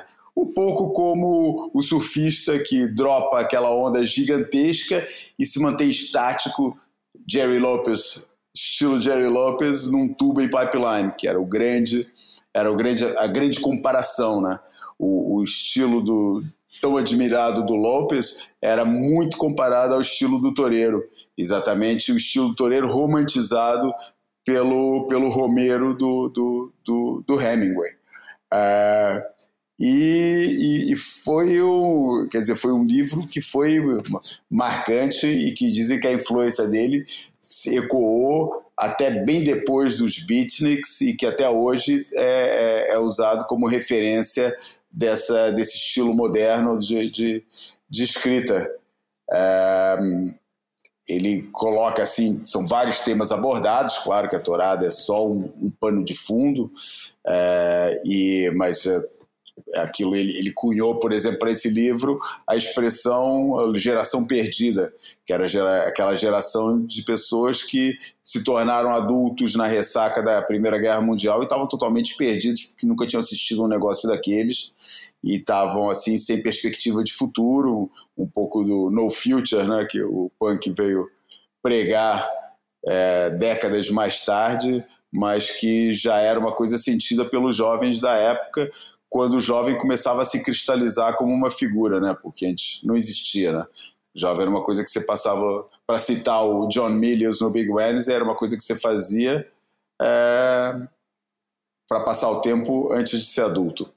Não existia nenhum respeito, nenhuma reverência, nenhum romantismo em torno da ideia do jovem. E, enfim, tinha essa, essa geração perdida foi um livro que não foi é, muito bem aceite, é, principalmente foi teve uma acusação grande de antissemitismo. É, o, ele foi vítima de acusações de antissemitismo, de elitismo e, enfim, é, um livro como todo bom, como todo bom livro é um livro polêmico, né? Não é um livro pô, um bom livro nunca vai ser um livro que, que unânime. Um, um, um, uma grande obra de arte tem que ter sempre uma polêmica envolvida. E enfim, era, era considerado como propagador dos, do, do, do, da, de uma ideia masculina e dos ideais masculinos e por isso machista. Imagina se um livro desse é escrito hoje em dia, né, cara? O cara é cancelado antes de escrever a palavra fim, né? Pô, não acaba nem o livro, já está sendo cancelado. Essa moral vigente dos dias de hoje que ninguém entende, que, que, que parece que os seus praticantes não percebem que eles estão sendo o próprio fascismo que eles querem denunciar, mas aí é, também é outra história. Isso, mas voltando ao livro, tem muita história antes da história e depois da história, né, que não tem nada a ver com o livro, mas que dizem muito do livro.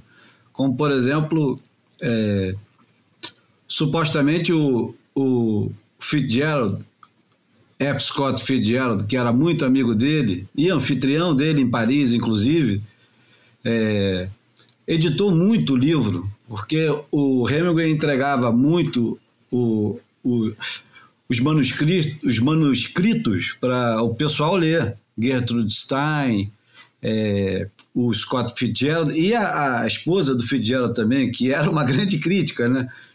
E, e, e, o livro foi bastante editado pelos outros. O livro ele tem origem, aliás, isso, isso teve até uma celebração em 2014, a livraria do Hemingway, que é uma instituição que tem um, é, para cuidar do, dos acervos dele, a Hemingway Library, lançou uma, uma edição do, do livro, The Sun Also Rises, é, com a crônica que deu origem ao livro, que saiu é, no Toronto Star Weekly, que se chamava Pamplona, julho 1923. E ele fazia um, uma, uma narrativa, né, um diário de viagem contando da festa de São Firmino, e isso é, é o que detonou a ideia do livro. Ah, o, E esse livro, é, como você citou antes, ele, além de, de de mencionar a tal geração perdida, ele vai virar o, o, a grande pedra fundamental de uma coisa que vai acontecer bem mais tarde com a geração do Jack Kerouac, que é o pessoal que bota o pé na estrada, literalmente, sai pelo mundo viajando, e é uma das primeiras é, narrativas em e, em primeira pessoa de diário de viagem. E tem uma frase é, nesse livro que, que eu destaco. Aliás, não li o livro inteiro. Tem o livro, é mais um daqueles livros que você tem, guarda. O meu avô dizia que o importante nem sempre é você ler o livro, mas você saber onde é que está o livro. Você tem o livro em casa e sabe onde está. Isso é fundamental. Uhum. E uma das frases bacanas pra caramba que tem, que é, é eternamente citada, que é Everybody behaves badly. Todo mundo se comporta mal se você lhe der uma boa oportunidade. Uhum. Enfim, diz bastante sobre, sobre o próprio Hemingway, né? É, eu tenho um trecho aqui do livro que eu posso é, ler curtinho, mas que é de um, de um dos momentos-chave, né? Que é uma das descrições, né? Que nem, que nem, já que você falou no Kerouac, que nem no Kerouac as descrições dos, dos concertos de jazz que ele assistia era, são assim pontos altos do, do, do, do e funcionam sempre como, como é, turning points na, na, na, na escrita, né? Depois de um show inicia toda uma nova aventura. É, o Hemingway usa a mesma coisa no Sun Also Rises é, com, as, com as descrições das, das cenas de, de, de toreio. E tem, um, tem aqui um, uma descrição que ele faz que eu acho que é bem exemplar da escrita do Hemingway e, do, e da admiração que ele tinha por aquilo que ele estava descrevendo. A cada vez ele deixava o touro passar tão perto que o homem, o touro e a capa que se enchia e girava à frente do touro eram todos uma, eram todos uma massa nitidamente entalhada. Foi tudo tão lento e controlado. Era como se ele estivesse embalando o touro para dormir. Ele fez quatro Verônicas assim e saiu na direção dos aplausos, a mão no quadril, a capa no braço e o touro, e o touro olhando suas costas e indo embora. É uma frase simples, mas que é bem exemplar do, do, do do, da escrita simples, direta, mas extremamente é, é, é, emotiva e, e, e, e, honesta, vamos usar a expressão, né, que eu acho que a escrita do, do, do, do Hemingway é bem mais honesta do que ele foi alguma vez. Muito bem, vamos seguir. Mas eu queria falar de uma semana espetacular no esporte de maneira geral.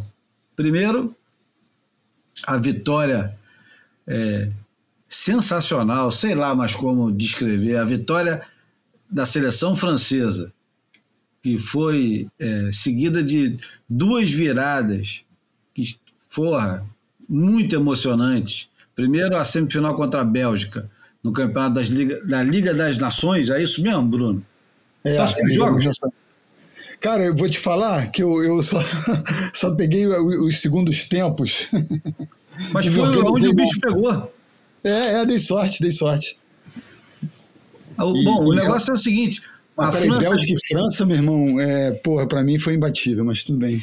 É, Bélgica e França foi um jogo animal. Animal, porra. A Bélgica tem uma seleção que já nem mais é tão jovem, mas é uma, uma seleção porra, empolgante demais. E tem um dos maiores jogadores do mundo, que é o De Bruyne. Tem um dos melhores goleiros do mundo, que é o Courtois. E, e a seleção da França é muito vibrante, né, cara? O negócio.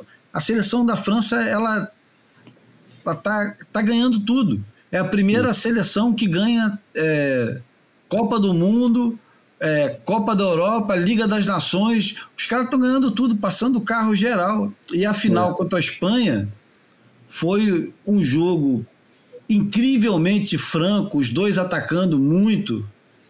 E a Espanha começou ganhando. Aliás, a Bélgica começou ganhando de 2 a 0 e a França virou para 3 a 2 Absurdo.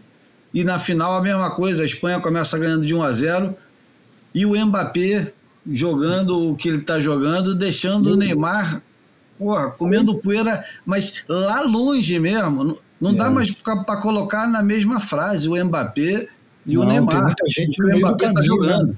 Né? É. é muito saboado, é muito liso, é muito técnico, é muito fluido. É porque eu acho que ele é menos midiático. Mas, porra, eu acho que é, com, com esses resultados e com essa performance aí, o cara se coloca como o melhor do mundo, cara. Não tem jeito, não. Eu acho também. Eu sei que eu conheci esse maluco outro dia que tinha uma foto de três grandes jogadores, devia ser o Cristiano Ronaldo e o, e o Messi. e o Neymar, e eu acho que eu, e devia ter esse cara aí. Eu perguntei quem é esse maluco aí? Aí É. me falaram esse nome, é a segunda vez que eu ouço falar.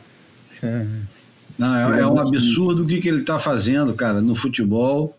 É um absurdo o que, que a seleção francesa está fazendo.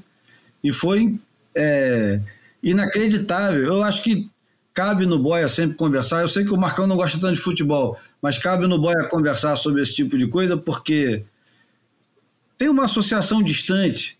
No mesmo dia que jogou Espanha e França numa final empolgante, do primeiro ao último minuto, jogou a seleção brasileira um jogo, de certa forma, morno. Até que não foi um jogo tão ruim, mas foi, para a seleção brasileira, foi um jogo péssimo contra a Colômbia. E, e, e no mesmo dia também teve Uruguai e Argentina, uma- um, um bom jogo. Não foi um jogo sensacional, porque depois já. Pô, tá tendo a Copa do Mundo e eu não sei, Júlio. Não, cara, Não, está tendo a qualificatória do- da Copa do Mundo latino-americana, né, Ah, tá. Porque sul-americana. falando assim. Aí eu, aí, eu, aí eu senti que eu tava boiando de futebol mesmo. Tá tendo a Copa do Mundo fora de hora, eu não sei. Não, não, é. Vai ser fora de hora, mas é em novembro do ano que vem.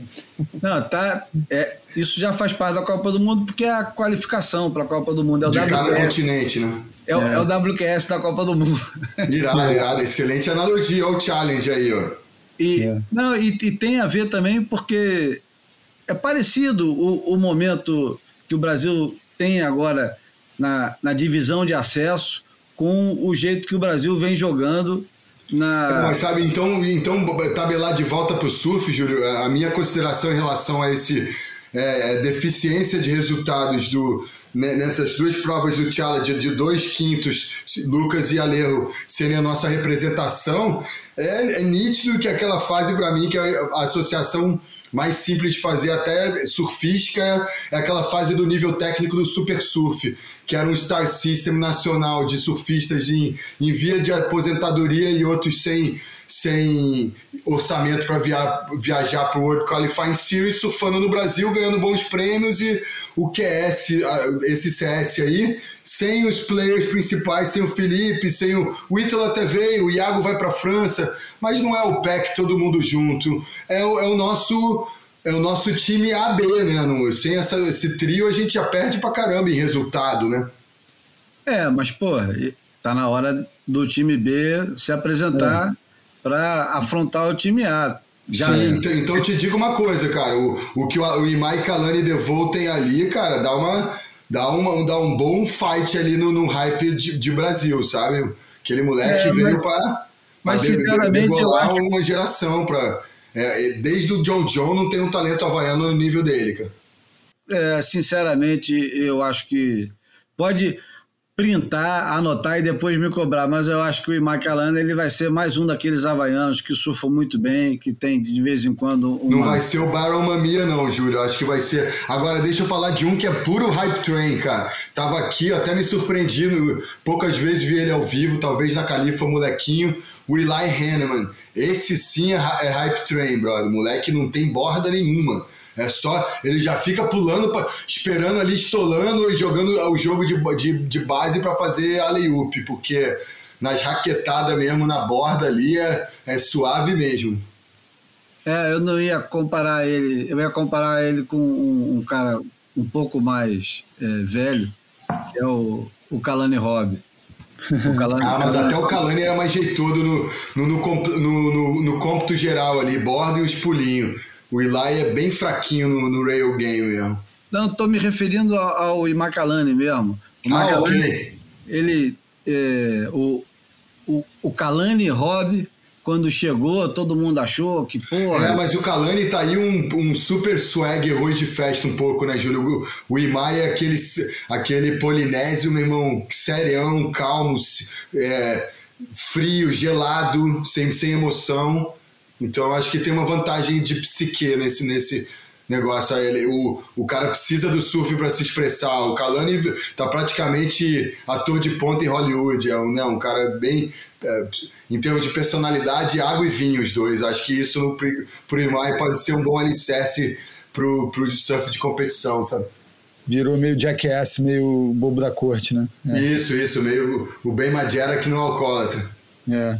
Bom, a gente saiu do surf, foi pro futebol, voltou pro surf e agora eu vou sair do surf do futebol e vou pro outro evento esportivo dessa semana que para mim, junto da Olimpíada, é o evento esportivo do ano. A luta do Tyson Fury contra o Deontay Wilder, que foi em Las Vegas.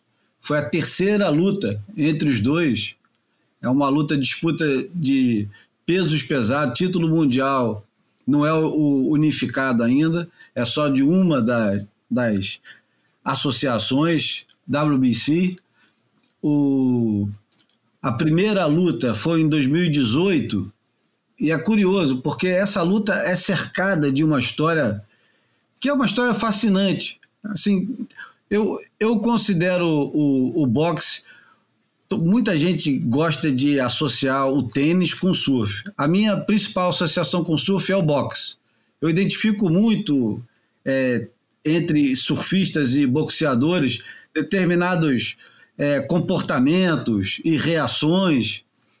Então, sempre quando assisto uma luta de boxe, é, é inevitável. Eu acabo é, levando o negócio para para o campo pessoal e associo boxe é vida, é um monte de coisa que. É, igualzinho o Marcelo Bosco gosta de dizer, é uma doença. Esse negócio de você acompanhar o surf e tal, e o surf tem.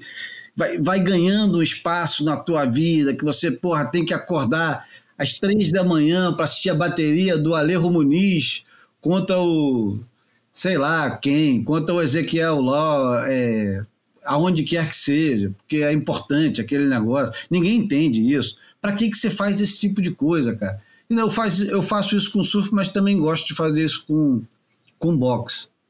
E acho que existe uma associação. Mas vamos lá. O que, que me levou a ficar falando especialmente dessa luta e, e o resultado dela? Vamos voltar a, ao, ao caminho aqui, que era o seguinte o, o, o Tyson Fury, ele teve uma carreira quase meteórica e de repente ele passou por um, um momento de, de fundo do poço, ficou com depressão, depressão profunda, engordou pra cacete, começou a beber pra caralho, teve problema em casa. A vida do cara virou de cabeça para baixo.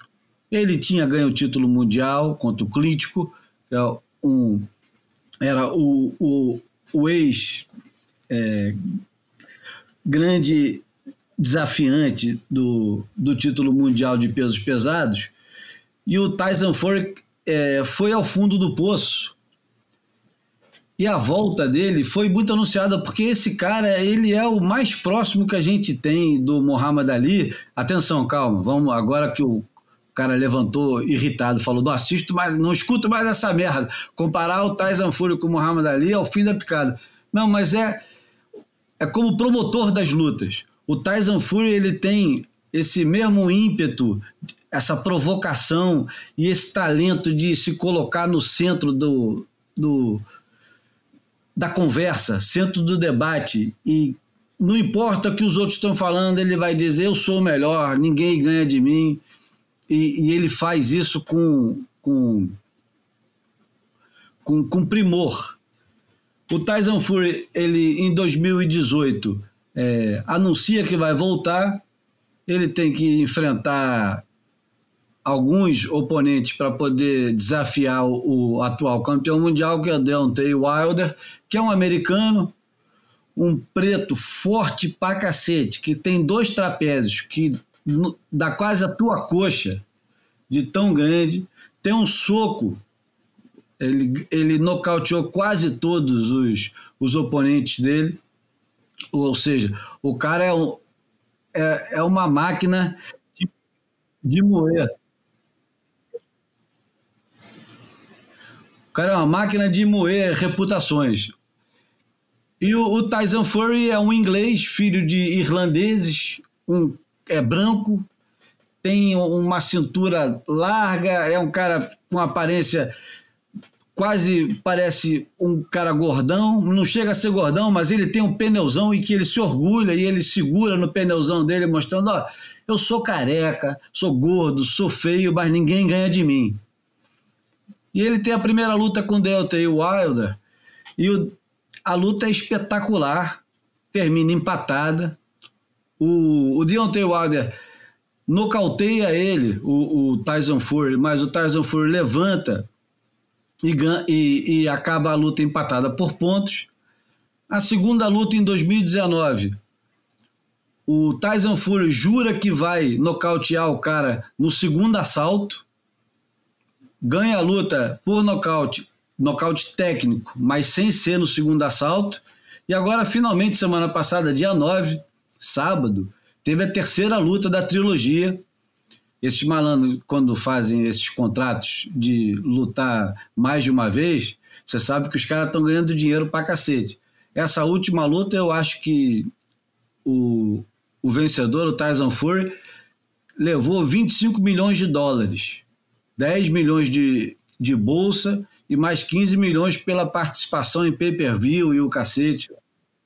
É, não é brincadeira, não. O, é brincadeira, é brincadeira, é briga de cachorro grande.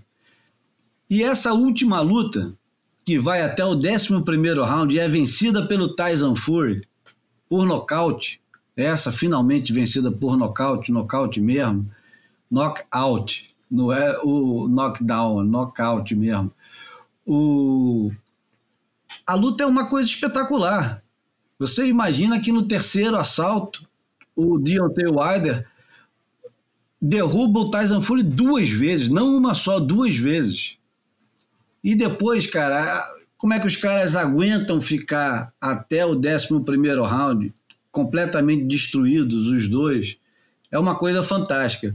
Mas o bacana desse negócio é que antes da luta é, acontecer, o Tyson Fury deu uma entrevista. Eu vou botar aqui para vocês ouvirem um pouco, porque tem muito, muito, muito a ver com alguns personagens do surf e falta, a, quer dizer, faz uma falta enorme ter alguém que chama a responsabilidade igual esse cara faz. Eu vou botar para vocês ouvirem.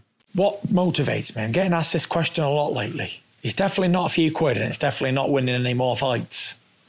It's the fact that there's nothing else. There was a there was a movie that I've watched many many times. It's called Zulu. a young Michael Caine okay. in. And there was a young soldier, and he asked one of the generals, he said, Why us? Why, why us? And the old general said, Because we're here, boy, and nobody else. That's why. He's right. Why is it us? Eh? Why us? Because we're here, lad. Nobody else. Does it feel that way for you that you're that, here? That's why. You just got to do it. That's why I'm, I'm, I'm doing it. Why am I doing it? Because I'm here and there's nobody else, mm. and just me, and that's it. There's nothing else really matters. And that's the truth, Steve. I've known you long enough to not tell a load of lies. Yeah, that's true. We'll go back a long, long way to when I first started the old boxing. Um, why am I doing boxing? Because I can, and there's nothing else, and I don't enjoy anything else. I've got no other hobbies. I've got no other passions. I've got nothing. And after boxing, I'm going to be a very, very lonely, sad person, I think. Won't you try and find something to do? I mean, I've I tried. Mean, you talked about Shane. Oh, I've Shane, tried. about Shane having his animals and a bit of land, and you know other people have got different things, you know, in life. Won't, won't you try and? F- I've tried. I've tried everything. I've tried the animals. I've tried uh, four wheel driving. I got a shotgun license. I tried clay pigeon shooting. I've done all that sort of stuff. And no, nothing, nothing turned me on. The only thing that I'm attracted to is this horrible game that I'm involved in. And you know, going to train for a man who's going to try and knock your brains out. And with the power to do it. Yeah, not just him, any of them. You have to be a bit of a sick individual to be turned on by that, don't you? I look forward to it and love it. And I don't mean I love it like, oh, I'm getting paid and uh, whatever happens, happens. I mean, I love the fact that I'm going to go in there and have a proper fight with somebody and get set about or set about somebody. And I love that. And that's a part of me, and that is me. And there's nothing else, honestly. I've been out, I've drunk all the beer in the world. I've done everything that's out there to do. I've been on boats, planes, and automobiles I've stayed in lovely hotels. I've done everything. I've had dinners for two, three grand at a time. Does it make me happy? No. But the boxing does. While you're searching for stuff like that, you never find happiness. But simplicity, you can always find happiness in simple things. And if you always go back to your roots, you can always find happiness. There's a saying, isn't there? You can't make a silk purse out of a pig's ear. Hmm. And I'll never be a politician. I'll never be the Prime Minister of England or a rocket scientist or the President of the United States. But what I'll always be is myself. Hmm. And that's staying true to yourself. I don't want to change. I'm not interested in changing. I don't want to change my circles. I don't want to mix with all the IT flighties and all them people. No interested. No interest at all. Everybody wants to elevate in life to something better than they already are. But I don't. I'm one of the freaks who want to stay the same old person that I always was. And I get most joy out of jumping in an old transit van and driving it down the road than I would do jumping in a 250 grand Ferrari. Much more. Or I can go and give 500 quid for an old old car, yeah, like an old Passat or something. And people think, why are you driving this piece of junk? But it's not to me. I like that. Don't know, crazy person, I suppose, who doesn't want to change. I'm watching the Peaky Blinders right now, and they always want to elevate to more and more and more. But he said something very, very true in it. He said, he said, You're never going to be accepted out there in those higher circles. So just stay where you are in Small Heath and Birmingham and be happy with it. And that's what I'm doing. I'm staying where I am in Morecambe in Lancashire, and I'm happy with it. Antes de traduzir a porra toda. Caralho, isso é um documentário, meu irmão? Não, não vou traduzir o negócio inteiro. Não, é uma entrevista, tá no YouTube, vou compartilhar no grupo do Telegram. Uma das coisas principais aqui do que esse cara tá dizendo é uma coisa que o, o Slater nunca falou e que deveria ter falado. É que não tem nada mais pro cara além do boxe. Ele diz: Eu já tentei de tudo. Já tentei animais, four-wheel drive, já tentei de tudo. É, já já gastei 3 mil dólares em, em restaurante, num jantar, já bebi toda a cerveja do mundo, mulheres, carros, nada. Eu sou o cara que gosto de boxe, eu gosto de enfrentar um cara que me assusta e que eu sei que assusta o cara e que um dos dois vai acabar com o outro. Quer dizer, é, eu, eu achei isso de um, é, é mais comum no boxe do que no surf, mas faz uma falta danada aparecer um personagem desse no surf para falar esse tipo de coisa, né? Eu claramente estava vendo o Slater, careca como o Tyson Fury, falando, cara, por que, que eu vou fazer 50 anos competindo com esses moleques de 20? Porque não tem mais nada na minha vida. Nada me interessa. Nada mexe comigo. A única coisa que mexe comigo é o surf.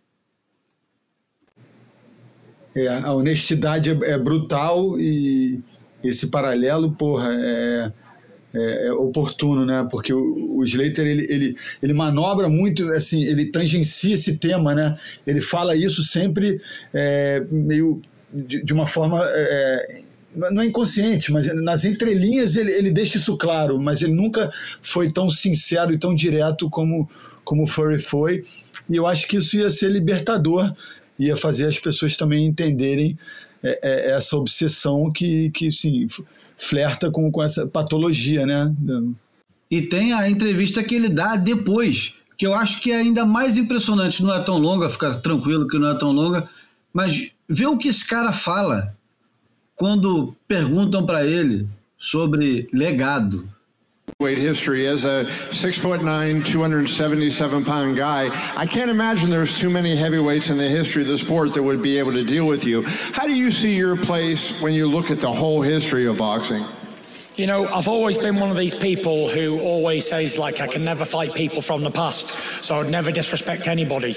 I can only beat whoever's in my era, and I've done that. I've done that all my life. Um, I don't like competing with other fighters from the past because it's fantasy and it's not reality. And I wouldn't like to disrespect any of the former champions, the long, long line of champions in the heavyweight, even from when heavyweights were like 185 pounds, right till today. I'd never disrespect any of them, and I respect the sport wholeheartedly. And uh, uh, let's just say I'm the lineal champion of my era, and uh, I can only I can only be the best of my day, and I've done that. I'm the best fighter in my era. I'm the generation fighter. I actually feel sorry for all these guys who's had to fight me because I'm in I'm got in the dressing room at home. I'm not nervous. You know, it's a boxing fight to me. I feel I feel sorry for them because they're fighting the fighter of the generation. That's for sure. o cara só diz isso. Ele, eu achei fantástico. Eu nunca vi ninguém responder desse jeito.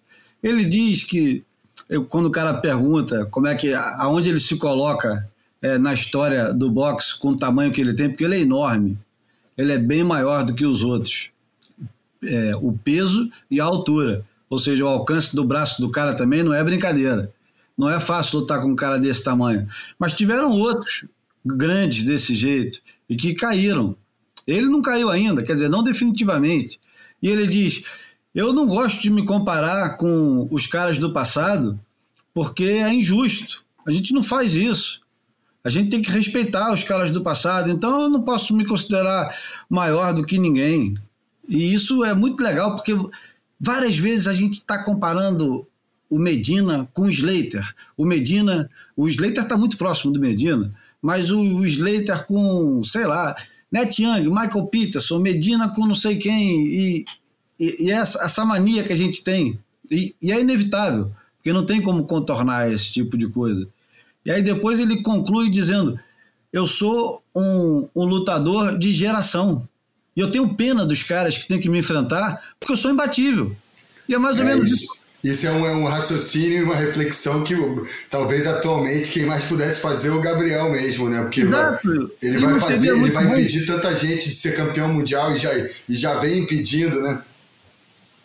Pois é, eu, eu queria é, eu queria ouvir o, o, o Slater chegar e falar, pô, eu tenho pena dos caras que estão me enfrentando, porque, pô, do mesmo jeito que os caras enfrentaram o Slater, comigo é pô, é prejuízo certo. Acho que de certa maneira não está muito distante disso acontecer, não, de, pelo, pelo por parte do, do, do, Gabriel e não do, do Kelly. Pelo, pelo desabrochar meio pessoal do Gabriel ali, ficando mais. conseguindo falar mais sobre ele ou sobre o processo. Alguma hora ele, num quarto, quinto título, pode ser que venha o discurso dele de, sabe, sorry, mas eu tô afim de continuar fazendo isso mesmo, ganhando, acumulando título. Bom, para quem não, é, para quem não viu, tem melhores momentos da luta no YouTube. Tem essas essas entrevistas estão derramadas por aí, YouTube, Instagram, Twitter. Vocês podem ouvir. É, Tyson Fury e Deontay Wilder. Acho que vale muito a pena. E eu recomendo muito ouvir o, o podcast Five Live Boxing, da BBC, com Steve Bones, que é um baita analista. Eu escuto babando cada vez que eu boto para escutar, porque os caras colocam o boxe de um jeito é, tão humano e eles escutam sempre, né? É incrível que o cara, apesar de ganhar 25 milhões numa luta, ele, ele está disponível para falar com o cara é. da BBC. É lógico que a BBC é, é gigantesca, é como seria a Globo, mas a gente ouve pouco nossos surfistas, né? principalmente é. de, de forma assim mais sincera, mais honesta, mais desarmada. Eu sinto falta disso. E eu modéstia, modéstia à parte e modestamente gostaria muito de poder fazer isso com o Bruno, com o João, com o Marcão, poder sentar e conversar é, duas horas conversando, uma hora conversando com Medina, com Felipe, é, com Slater, com. Ah, eu participei de uma mais coletiva. É, acho que o Bruno andou fazendo live ao longo dos últimos tempos também com o Felipe. Eu fiz um sozinho, mas eu fiz um legal também ali que tava o, o Daniel Cortez e o Cássio Sanches e eu e o Felipe. Era, era, um Felipe, era um Felipe super relax. É, o Felipe se abre para esses momentos, para essas oportunidades de uma maneira meio diferente. Uma vez até eu vi o Ricardinho é, é, falando para ele, enfim, nos bastidores de uma situação como essa de entrevista, e aí ele falou: É, eu aprendi contigo, né, pai? Porra, despacha logo esses caras, despacha logo esses caras que depois a gente vai curtir. Tipo. atendendo a imprensa, assim, sabendo que era uma obrigação profissional, mas na, na hora que ele exerce na hora que ele executa, ele está disponível mesmo. Ele, ele, ele abraça O aquele Felipe momento. é muito show. O Felipe é, É, muito, É muito, muito especial. sangue bom. Eu não posso reclamar deles, não, porque os dois foram no Series Fashion, foi legal pra caramba, nos atenderam super bem, foi. E os dois foram desarmados. Foi, foi Felipe é legal. coração puro, cara. Felipe e Ricardinho, que você está falando, Júlio? Isso. É verdade. Salve família. Toledo. Felipe é soul. É. Bom, então eu acho que a gente pode caminhar para a porta. Sim, senhor. Vamos caminhar para a porta com um obituário. Obituário do Dr. Lonnie Smith, que morreu aos 79 anos no dia 29 de setembro. O Lonnie Smith é um dos mais celebrados mestres do Hammond B3. Eu vou ler aqui direto do Rui Miguel Abreu, que é um dos nossos é, guias em matéria de música, que está lá no rimasbatidas.pt. É um verdadeiro pilar que ficou conhecido como Soul Jazz. É com pesar que a Blue Note anuncia a morte de Dr. Lonnie Smith, lenda do Hammond B3. Smith morreu na sua casa na, na Flórida, em Fort Lauderdale. E o Doc era um gênio musical, dono de um groove fundo e funk e um espírito jovial. Bom, eu nem vou entrar na, na lista de álbuns e a quantidade de gente que sampleou ele. Eu só vou botar o último álbum que ele lançou pela Blue Note, que até o ano passado ele ainda lançava álbuns. E para encerrar, a gente vai usar uma.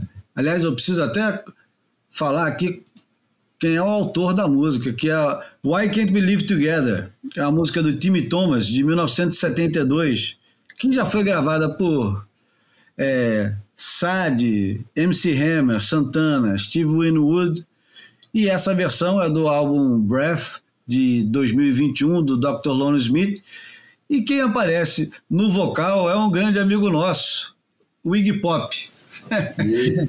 Você imagina um- uma música do Dr. Lonnie Smith com Irado. o Iggy Pop cantando. Então, além de, daquele groove todo, aparece o, o, o Iggy Pop, que é completamente inusitado, né? Apareceu o Iggy Pop num disco do Dr. Lonnie Smith.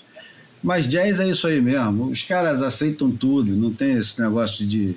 Nada é fechado, sempre, sempre aberto. Assim como o Boia. assim como o Boia. É, queria agradecer ao Marcão pela presença hoje. Valeu, Júlio. Agradecer ao Bruno, claro, meu companheiro de sempre. Valeu, Bruno. Vou, vou jantar com a família aqui, com as meninas que estavam cozinhando enquanto a gente estava gravando. O João Valente, que se ausentou, mas, enfim, esse foi o Boia número 118. A gente vai terminar com o Dr. Lonnie Smith, com Why Can't We Live Together, com participação do Iggy Pop. E até a próxima terça-feira. Até. Abraço. Valeu, abraço.